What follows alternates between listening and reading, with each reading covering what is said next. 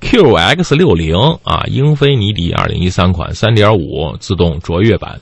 一四年九月份的车，五万多公里啊，这个枣红色外观，深色内饰啊，其实这款车无论是前脸还是这个腰线都非常的霸气，特别肌肉，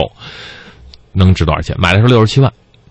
嗯，呃，英菲尼迪确实是也是一款呃比较不错的，近两年呢，在二手车市场还是新车市场也是、嗯，呃销量逐年在递增的一款车型。对对，呃，这款车如果现在您选择出手，它的一个市场参考价格，呃，年限是一四，一四年对，嗯，一四年的，呃，它的一个市场参考价格应该在四十三十八到四十万元左右。三十八到四十万，啊，再嗯就这个问题扩展一下，因为我们知道啊，这个呃丰田、本田和这个尼桑他们的高端分别对应的是雷克萨斯、讴歌还有英英菲尼迪嗯这三个高端品牌在二手车现在卖的如何啊？相较于呃豪华的一线阵型，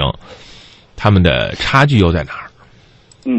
嗯、其实像这些高端的车型，呃，确实它在性能上面和一和刚才我们说到的丰田、本田和日产还是呃会有一些区别。嗯呃，包括外观上，而且它嗯在二手车市场里面，它的一个新车价格肯定也会影响到它的一个二手车价格，嗯所以它的一个呃市场还是比较不错的，呃性价比比较高，嗯因为确实他们沦落到二手车市场的时候，可能价格会有一些落差。 呃沦落，它 有一些落差，嗯他们和我们在一线的我们经常说的奔驰、嗯宝马、奥迪来说，呃，在二手车市场的一个对比还是会有会非常明显的，嗯会有一个明显的价格差。嗯，嗯。嗯，咱车的性能还是可以的哈。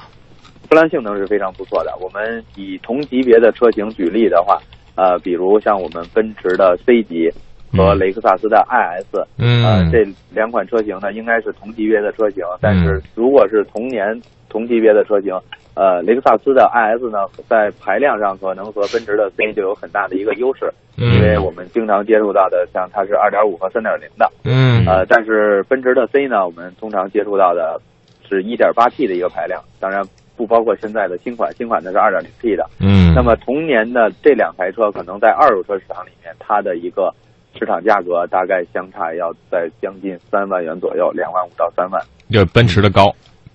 对，奔驰的会略高一些。对，嗯所以听众朋友，经过我们这段分析啊，您可以去关注一下雷克萨斯啊、英菲尼迪、讴歌，其实这这三款车在美国是卖的非常好的啊，嗯而且这基本上我跟阳光在主持这么长时间以来，问到的什么十六万公里、二十万公里的车，基本上啊都是这些车，嗯所以